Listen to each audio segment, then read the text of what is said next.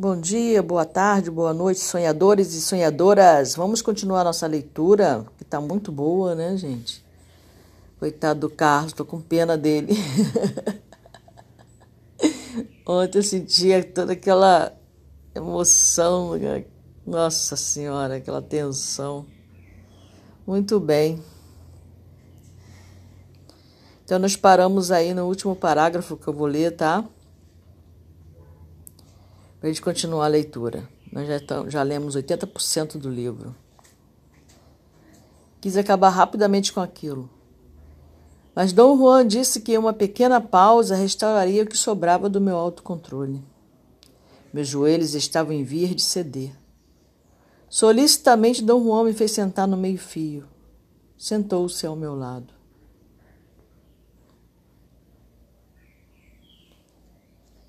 A primeira parte dessa lição do sonhar, né, que Dom Juan disse que só poderia explicar para ele a primeira parte, que é do quarto portão. Né? Nós estamos aí, quarto portão, quarto portal, como queira chamar. Nós estamos no portal do inquilino, tá? É, Dom Juan já está falando para Carlos que já está em vias de deixar esse corpo, né? E que ele não vai poder mais guiá-lo. Dom Juan deve estar bem velhinho, e quando ele encontrou Dom Juan, Dom Juan já estava velho, assim, com a idade já acho que de 50 ou 60 anos. Dom Juan deve estar aí, sei lá, com 70 e pouco, 80 anos nessa época. Muito bem. Então ele falou para Dom Juan, aí Dom Juan estava explicando para ele como que ia acontecer, e se você quiser saber, você escuta o podcast anterior, tá? Eu vi que o podcast 30, hashtag 30, não teve é, reprodução, não aqui no, no onshore, né? Mas vamos lá. Se você quiser entender, porque assim, se você pegar o, o tá começando a escutar o podcast agora, é uma leitura diária, então você vai perder muita coisa, muito entendimento vai ficar muito fora de contexto o que você vai escutar, tá bom? Para você entender, o ideal é você ir desde o primeiro, chegando até aqui, o trigésimo, se eu não me engano, quarto. Trigésimo terceiro ou trigésimo quarto. Muito bem. Então vamos continuar a leitura. A primeira parte dessa lição do sonhar é que a masculinidade e a feminilidade não são estados definidos. Eu achei interessante ele usar aqui né, o termo estado. É, Para mim é isso aí. Eu não sou, eu estou. O único eu sou, para mim, foi aquele que se corporificou na forma de Jesus. Né? Que ele falava, eu sou, eu sou. Eu tenho a essência do eu sou, que é meu Criador, mas eu ainda não sou nada. Eu estou em vias de ser. Né? Eu estou no devir. Estou em vias de ser. Não sou nada ainda. Quando eu tenho na minha mente isso de que eu não sou nada, no sentido de ser algo, ah, você é uma mentirosa, você é uma egoísta, você é corajosa, você é, é, é. Não, não sou nada. Entendeu? Nesse sentido, eu não sou. Eu estou em vias de. Quando eu uso esse verbo estar, porque o verbo ser e o verbo estar pode ser, numa forma geral, eles são usados como sinônimos. Inclusive no inglês, né? No nosso, no nosso português, não mas no inglês, né? No inglês você usa to be com duplos. É, o verbo to be como ser ou estar, como sendo sinônimos, né? Na realidade, eu não vejo como sinônimos, mas tudo bem, né? Eu não criei o, o, o idioma inglês. Enfim. É, porque quando, quando eu, eu defino na minha mente, no meu ser, no meu modo de vida, que eu estou e não sou, eu abro um leque de possibilidades. Porque a partir do momento que eu estou, eu posso me reconfigurar da maneira que eu quiser, porque eu ainda não sou nada. Porque para mim, quando eu conjugo esse verbo para mim do ser, eu estou me definindo. Sabe? É como eu tô aí é onde entra o rótulo, né? Eu achei interessante, eu estou falando isso por causa desse, desse termo que ele usou, né? A primeira parte dessa lição do sonhar é que a masculinidade e a feminilidade não são estados definidos, né? Eu estou feminina, eu estou corporificada no corpo de uma mulher, mas não necessariamente que eu seja uma mulher.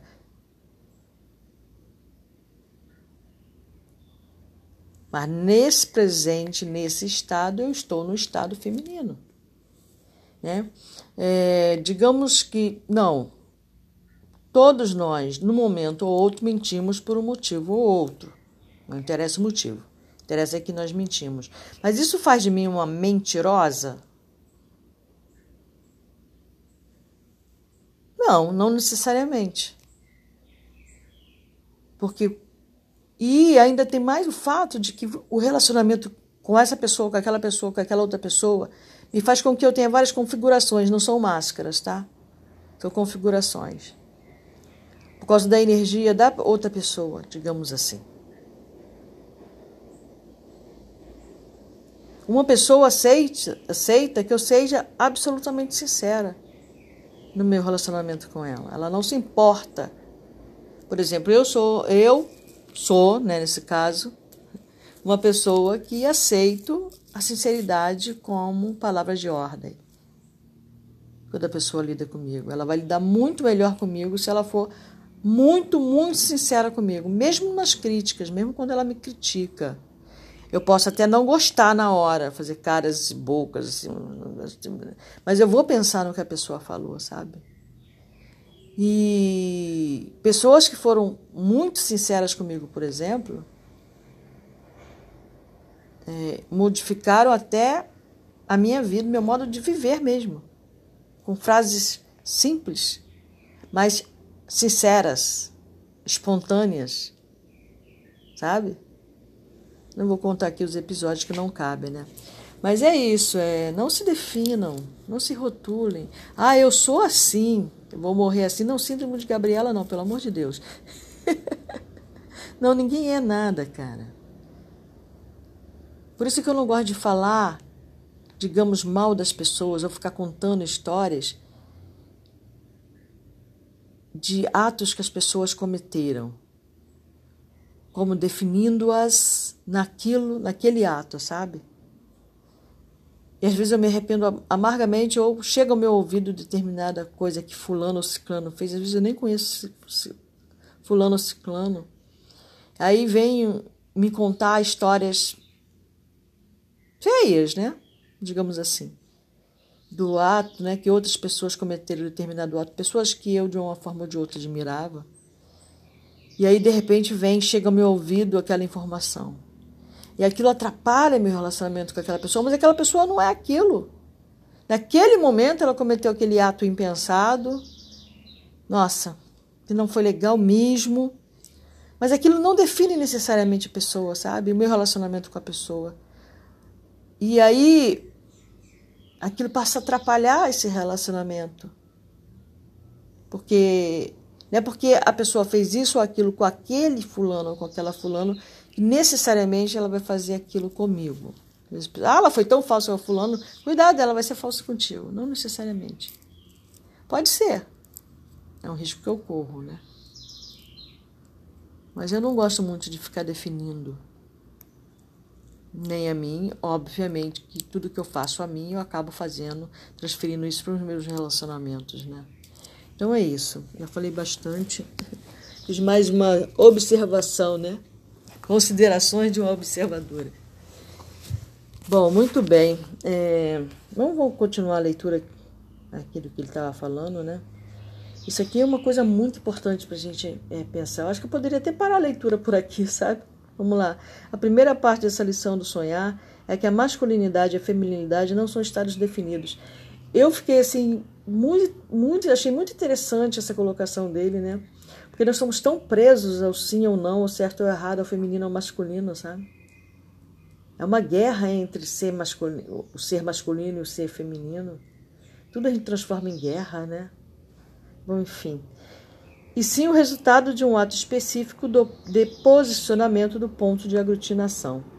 Né? É, voltamos ao ponto de aglutinação, que no final das contas tudo está em torno desse ponto de aglutinação. E esse ato de rearrumar o ponto de aglutinação é naturalmente questão de vontade e treinamento. Ele está explicando por que, que ele está vendo aquele que chamou de Onagal inquilino. Carlos o está vendo, ele está na forma feminina. Como era um tema caro aos feiticeiros da antiguidade, apenas eles podem lançar alguma luz sobre isso. Né? Caro.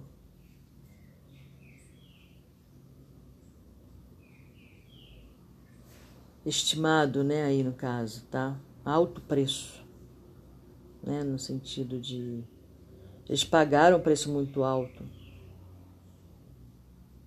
para entender isso. Talvez porque fosse a única coisa racional a fazer, comecei a discutir com Dom Juan. Não posso aceitar nem acreditar no que está dizendo. Falei, sentindo calor, me subia ao rosto. Mas você viu a mulher? respondeu Dom Juan. Acha que tudo isso é um truque? Não sei o que pensar. Aquele ser na igreja é uma mulher verdadeira, ele disse num tom decidido. Por que isso deveria perturbá-lo tanto? O fato dela ter nascido como homem somente atesta o poder das maquinações dos feiticeiros antigos. Isso não deveria surpreendê-lo. Você já incorporou todos os princípios da feitiçaria. E como, né? Minhas entranhas estavam em vias de explodir de tensão. Num tom acusatório, Dom Juan disse que eu só estava querendo discutir. Com paciência forçada e pomposidade real, expliquei a ele o fundamento biológico do masculino e do feminino. eu compreendo tudo isso, ele disse. E você está certo no que está falando. Sua falha é tentar unificar universalizar suas avaliações. Outra palavrinha, né? E desde ontem, é uma semana, não sei se esse termo foi ontem. Universalizar é a mesma coisa que generalizar, né? globalizar, né? mundializar, como você queira. Sabe que personalizar, né, digamos assim, também, no sentido de. Não, nada a ver. Depois eu pensei uma coisa aqui, mas não vou entrar em detalhes, não, porque não é o podcast das considerações da Rosângela ou da observadora. Vamos lá. Nós estamos falando de princípios básicos. Gritei eles serão pertinentes para o homem aqui ou em qualquer outro lugar do universo. Ele estava decidido, né, discutir com o Dom Juan. Certo, certo, disse ele. Tudo que você está dizendo é verdade, enquanto nosso ponto de aglutinação permanecer em seu posicionamento habitual.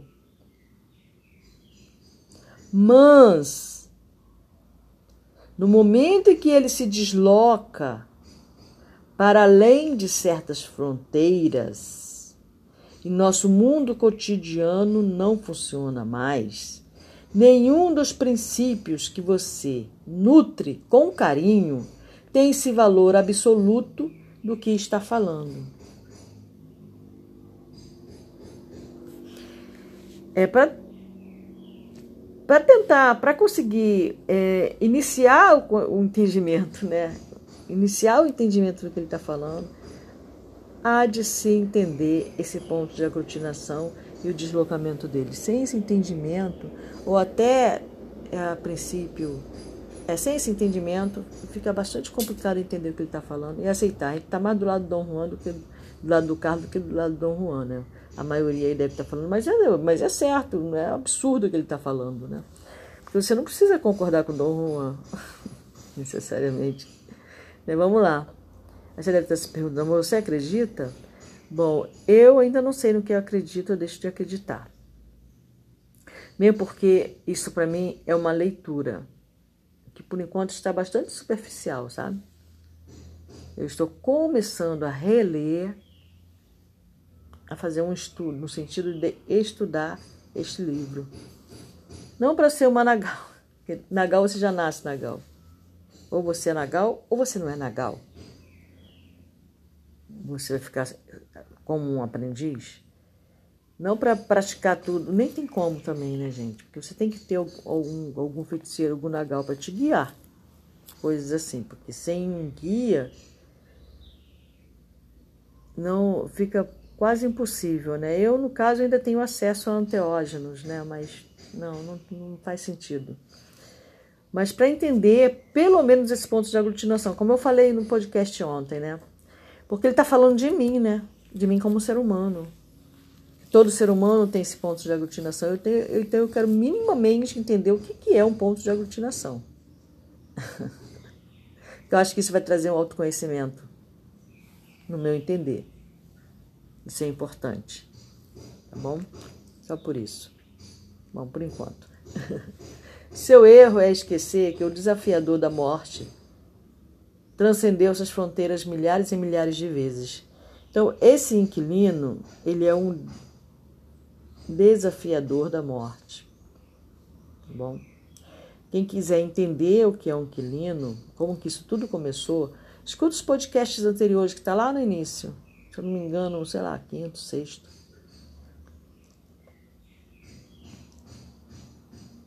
Não é preciso ser gênio para perceber que o inquilino não está mais preso às mesmas forças que atualmente governam você. Né? É um feiticeiro que transcendeu através da experiência a própria energia, o próprio ponto de aglutinação. Né? E ele, é, para Carlos, não conseguir entender isso é mais complicado do que para gente que não sabe não viveu nada disso, não, não tem experiência de nada disso, né? Estamos apenas obtendo uma informação passada pelo Carlos, né? Falei que a minha pendência, se é que poderia ser chamada de uma pendência, não era com ele, mas com a aceitação do lado prático da feitiçaria. Então vamos ver aqui, pendência. Pendência é contenda é, a rixa, desavença. Por extensão, seria o duelo. Né?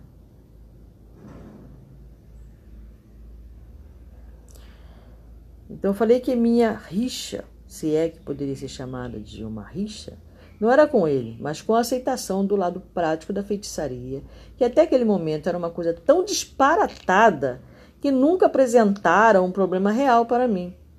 Reiterei que, como sonhador, tinha experiência de que tudo no sonhar é possível. Ele ainda tem esse pensamento, né? Nossa.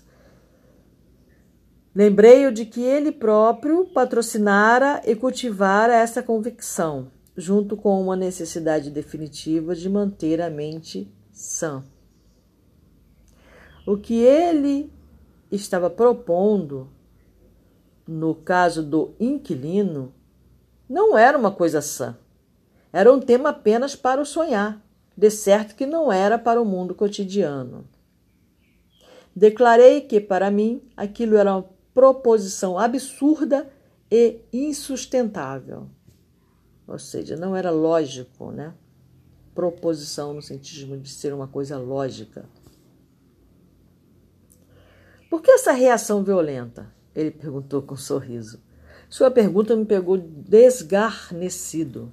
Senti-me embaraçado. Acho que isso me ameaça lá no fundo, admiti. estava falando sério. Pensar que aquela mulher na igreja era um homem me deixava nauseado. Eu não entendi isso. Nauseado. Um pensamento de alívio entrou em minha mente. Talvez o inquilino fosse um travesti. É, é, dá para entender aqui que a forma que o Nagal se apresentou para ele, ou, ou, como estava se apresentando naquele momento, era na forma feminina. Tá?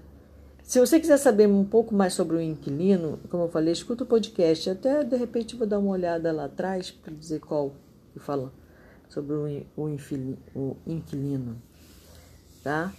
É, é, não que ele que ele está se referindo a um homem que tenha trocado de sexo, tá? Nesse sentido. Perguntei a Dom Juan a sério sobre essa possibilidade. Ele riu tanto que parecia em vir de um ataque. Ou seja, um homem vestido de mulher, travestido de mulher, né? Essa é uma possibilidade mundana demais, falou. Talvez seus, seus, antigos, seus amigos antigos fizessem uma coisa dessas. Os novos têm mais recursos e são menos masturbatórios. Ai, não entendi. Repito, aquele ser na igreja é uma mulher. É ela. E ela tem todos os órgãos e atributos de uma mulher. Sorriu malicioso. Você sempre se sentiu atraído pelas mulheres, não é? Parece que a situação foi preparada especialmente. Ai, droga. Coçando aqui. Seu júbilo era tão intenso e infantil a ponto de contagiar. Rimos os dois. Ele com total abandono, eu com apreensão total. E cheguei a uma decisão. Levantei e me disse em voz alta que não tinha qualquer desejo de lidar com o inquilino, sob qualquer forma ou aparência. Bom, aí o que ele está dizendo, né, deu para entender, né? Que o inquilino tomou a forma, né?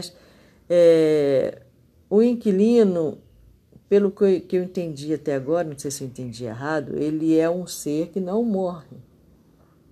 Ele adquiriu esse dom. Ele só muda o ponto de aglutinação dele, digamos assim. Então ele pode tomar a forma que ele quiser. Aí ele tomou a forma, no caso, ele está numa forma feminina. Ele se apresentou para o Carlos numa forma feminina. Minha escolha era deixar isso tudo de lado e voltar para a casa de Dom Juan e de lá para a minha. Que você faria se fosse você? Dom Juan disse que, para ele, a minha decisão estava bem. E começamos a voltar para sua casa. Dom Juan não ia forçar ele a fazer nada que ele não quisesse, né? Meus pensamentos corriam loucamente. Será que estou fazendo a coisa certa? Será que estou fugindo de medo? Perguntei a mim mesmo. E, claro, imediatamente racionalizei a decisão como a coisa certa e inevitável. Afinal de contas, busquei me tranquilizar. Isso é quando a gente quer justificar a gente, né? Eu não estava interessado em aquisições e os dons do inquilino era como adquirir propriedades propriedade. Nesse momento, a dúvida e a curiosidade, né, que era uma coisa bem forte nele, né, que o levou a situações dramáticas, né, devido à curiosidade mesmo, me assaltaram. Havia um monte de perguntas que eu poderia fazer ao desafiador da morte, que é o inquilino.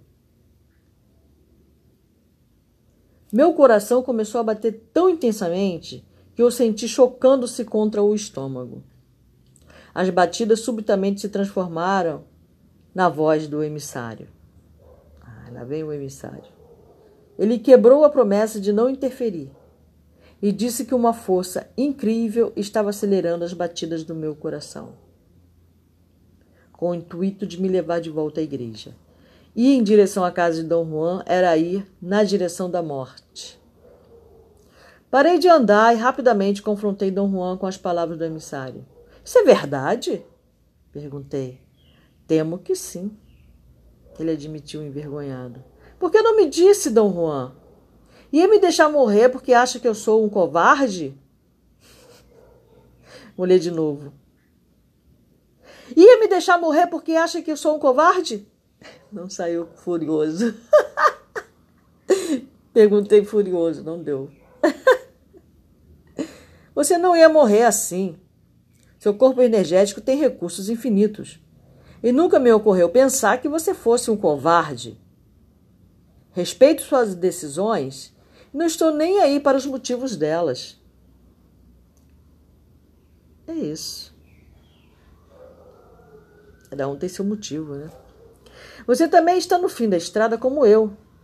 Então seja um verdadeiro nagal. Não se envergonhe do que é. Se você fosse um covarde, acho que teria morrido de medo há anos. Mas se estiver com muito medo de encontrar o desafiador da morte, morra e não se encontre com ele. Não existe vergonha nisso. Vamos voltar à igreja. Agora estamos chegando ao ponto crucial. Dom Juan. Tinha muita paciência com esse carro, gente, também. Nossa Senhora. Mas primeiro vamos voltar ao parque, sentar num banco e avaliar cuidadosamente suas opções. Nós temos tempo. É cedo demais para o que deve ser feito. Voltamos ao parque. Imediatamente encontramos um banco vazio e nos sentamos. É preciso entender que somente você pode tomar a decisão de encontrar ou não encontrar o inquilino e de aceitar ou rejeitar seus dons de poder, disse Dom Juan. Mas sua decisão precisa ser verbalizada sempre, né? Sempre, sempre é verbalizada, né? Não é só pensada. Tem que ser verbalizada para a mulher na igreja cara a cara, a sós. De outro modo, não será válida. Dom Juan disse que os dons do inquilino eram extraordinários, mas que o preço por eles era tremendo. É isso, né? A gente, nós, numa forma geral, né? Fazemos orações, né? Fazemos preces, orações, reza, seja lá o termo que você usa. Existe uma diferençazinha aí, sim. Bom, enfim, não vou entrar nesse mérito. É... Achamos que vamos receber tudo na graça, né? Tudo de graça. Sem nos sacrificar nada, né? Não é assim que funciona, querido. E quando você recebe uma graça que aparentemente é de graça, é porque você já fez por merecer para receber em outras vidas. Em tempos atrás. Para cada lei há uma recompensa. Ok? Quando é, você pede alguma coisa a uma entidade, por exemplo, ou você vai numa casa de umbanda, de candomblé, ou você vai entrar em contato com uma leitura cigana, ah, sei lá, alguma coisa que você vai fazer, o teu mérito vai ser contado ali. O teu merecimento vai ser contado ali. E se você não tiver merecimento ainda, você vai ter que fazer por merecer. Digamos que pagar um preço é um, é um, é um termo forte, né? Então, é, é uma troca, sabe? Tudo é troca. É dando que se recebe, lembra a música? Oração? É dando que se recebe e é recebendo que se dá. Quem nasceu primeiro? Não tem como tu saber. Você doa, mas quando você doa interesseiramente, você vai receber na mesma proporção em que você doa em que você dá.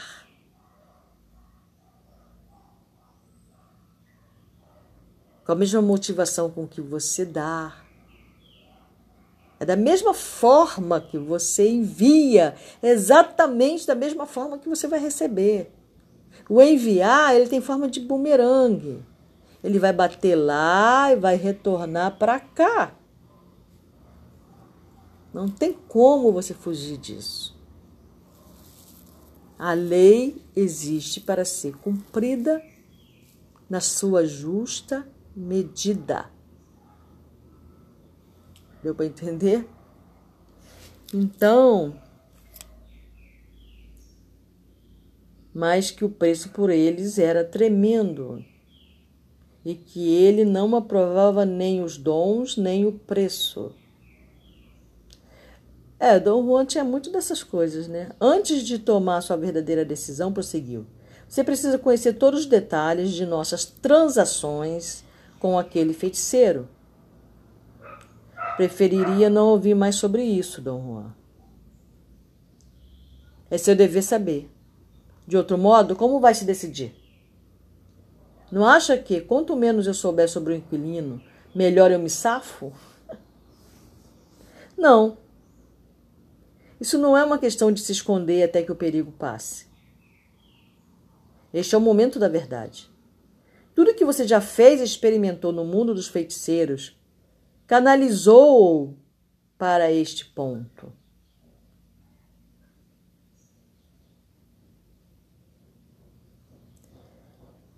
Canalizou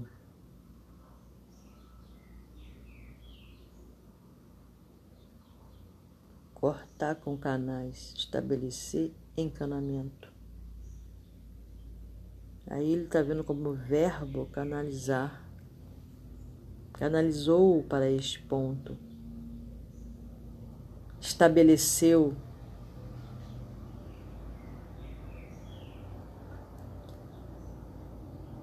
Eu não queria dizer, porque sabia que seu corpo energético iria contar. Mas não há como sair deste compromisso. Nem mesmo morrendo. Compreende? Sacudiu-me pelos ombros. Compreende? Compreendi tão bem e perguntei se poderia fazer com que eu mudasse de nível de consciência para aliviar o medo e o desconforto. Ele quase me fez saltar com a explosão de seu não. Não tem como fugir, amigo. Você deve enfrentar o desafiador da morte a frio e com premeditação absoluta, e não pode fazer isso por procuração. Calmamente começou a repetir tudo o que já me contara sobre o desafiador da morte. Enquanto ele falava, percebi que parte da minha confusão era resultado do uso que ele fazia das palavras. Em espanhol, o desafiador da morte e o inquilino denotam automaticamente um homem, coisa que não acontece em inglês. Engraçado, eu comentei hoje sobre o verbo to be né, na língua inglesa. Mas ao descrever o relacionamento entre o inquilino e os nagars de sua linha, Dom Juan ficava misturando denotações masculinas e femininas da língua espanhola, criando uma grande confusão para mim. Disse que o inquilino deveria pagar pela energia que ele tomava dos nagais de nossa linhagem. Mas que o pagamento dele havia ligado aqueles feiticeiros durante gerações. Como pagamento pela tomada de energia de todos aqueles nagais, a mulher na igreja dizia-lhe exatamente o que fazer para deslocar o ponto de aglutinação para algum posicionamento que ela própria escolhera. Em outras palavras, ela unira cada um daqueles homens com um dom de poder que consistia num posicionamento específico e pré-selecionado do ponto de aglutinação, juntamente com todas as suas implicações. O que quer dizer com todas as suas implicações.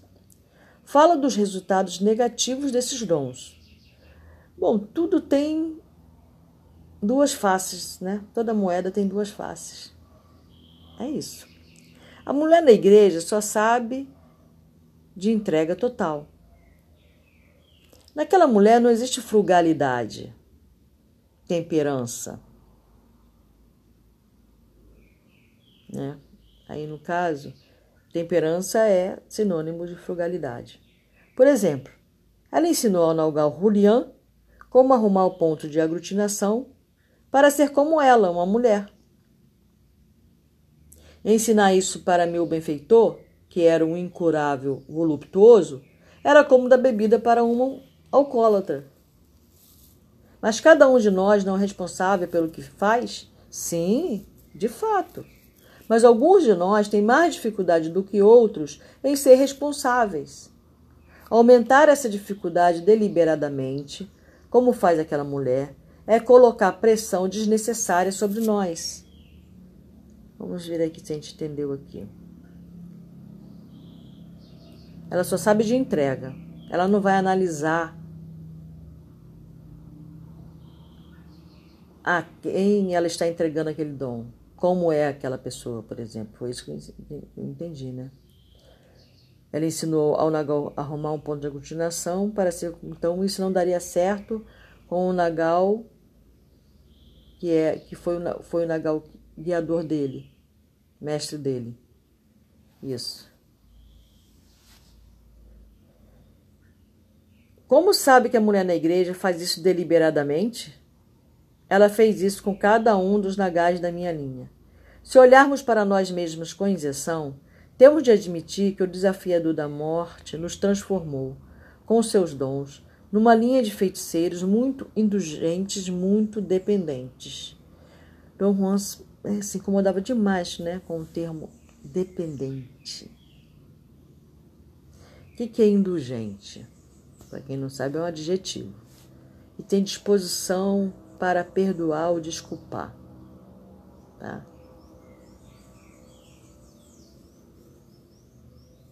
Pessoa que está disposta a perdoar ou a compreender.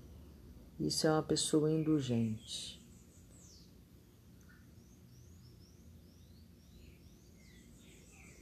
Eu não sei se ser indulgente é ser muito dependente, né?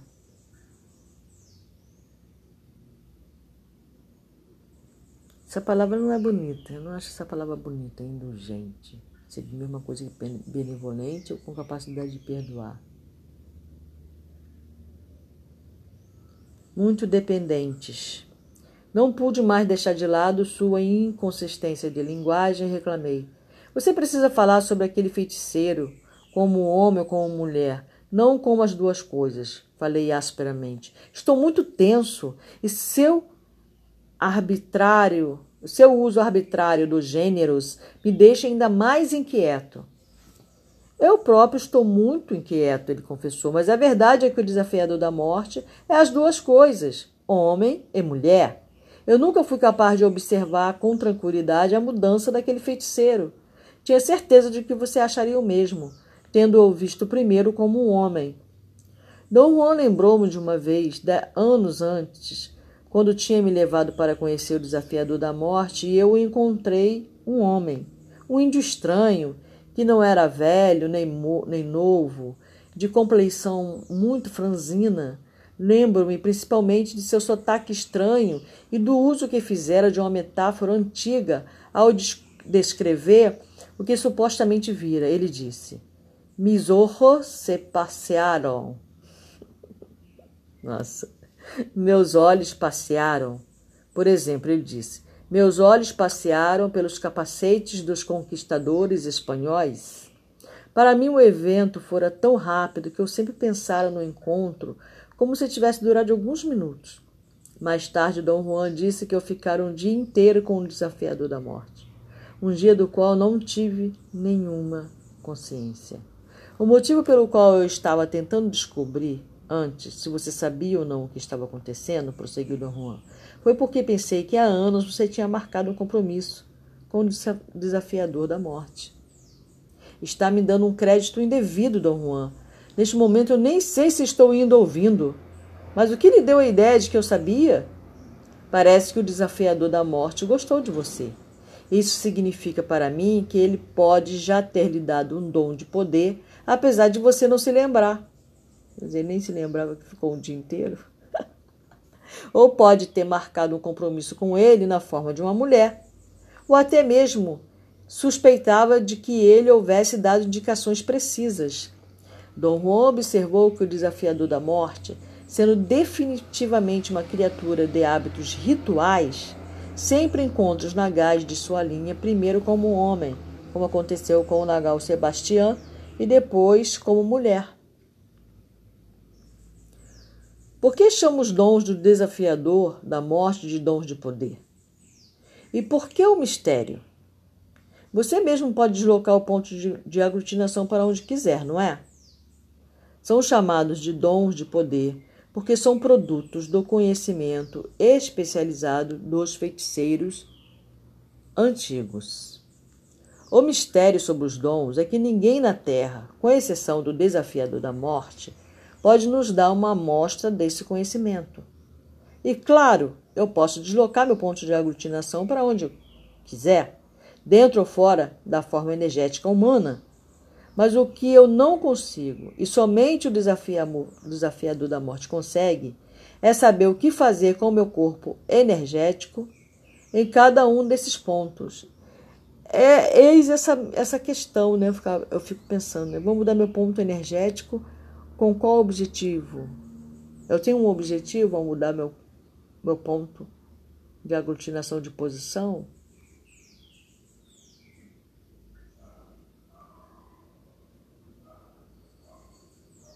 Vamos ver. É, ele fala muito sobre unicidade e coesão, né? Vamos ver o que ele fala aqui. Vou ler de novo. É claro que eu posso deslocar meu ponto de aglutinação para onde quiser, dentro ou fora da forma energética humana. Mas o que não consigo, e somente o desafiador da morte consegue, é saber o que fazer com o meu corpo energético em cada um desses pontos. Essa é uma questão muito precisa e interessante para Moar, com o objetivo de obter uma percepção total com coesão total. Explicou então que os feiticeiros modernos não conhecem os detalhes dos milhares e milhares de posicionamentos possíveis do ponto de aglutinação. Bom, eu vou ter que chegar às minhas próprias conclusões, né? De acordo com a leitura. Vamos lá. O que quer dizer com detalhes? Maneiras particulares de tratar o corpo energético para manter o ponto de aglutinação fixo em posições específicas. Tomou o meu próprio caso como exemplo. Disse que o dom de poder que o desafiador da morte lhe dera fora o posicionamento do ponto de aglutinação de um corvo. Aí ele disse que ele pode tomar a forma de um corvo em outra, é, anteriormente. E os procedimentos para manipular seu corpo energético para obter a percepção total de um corvo.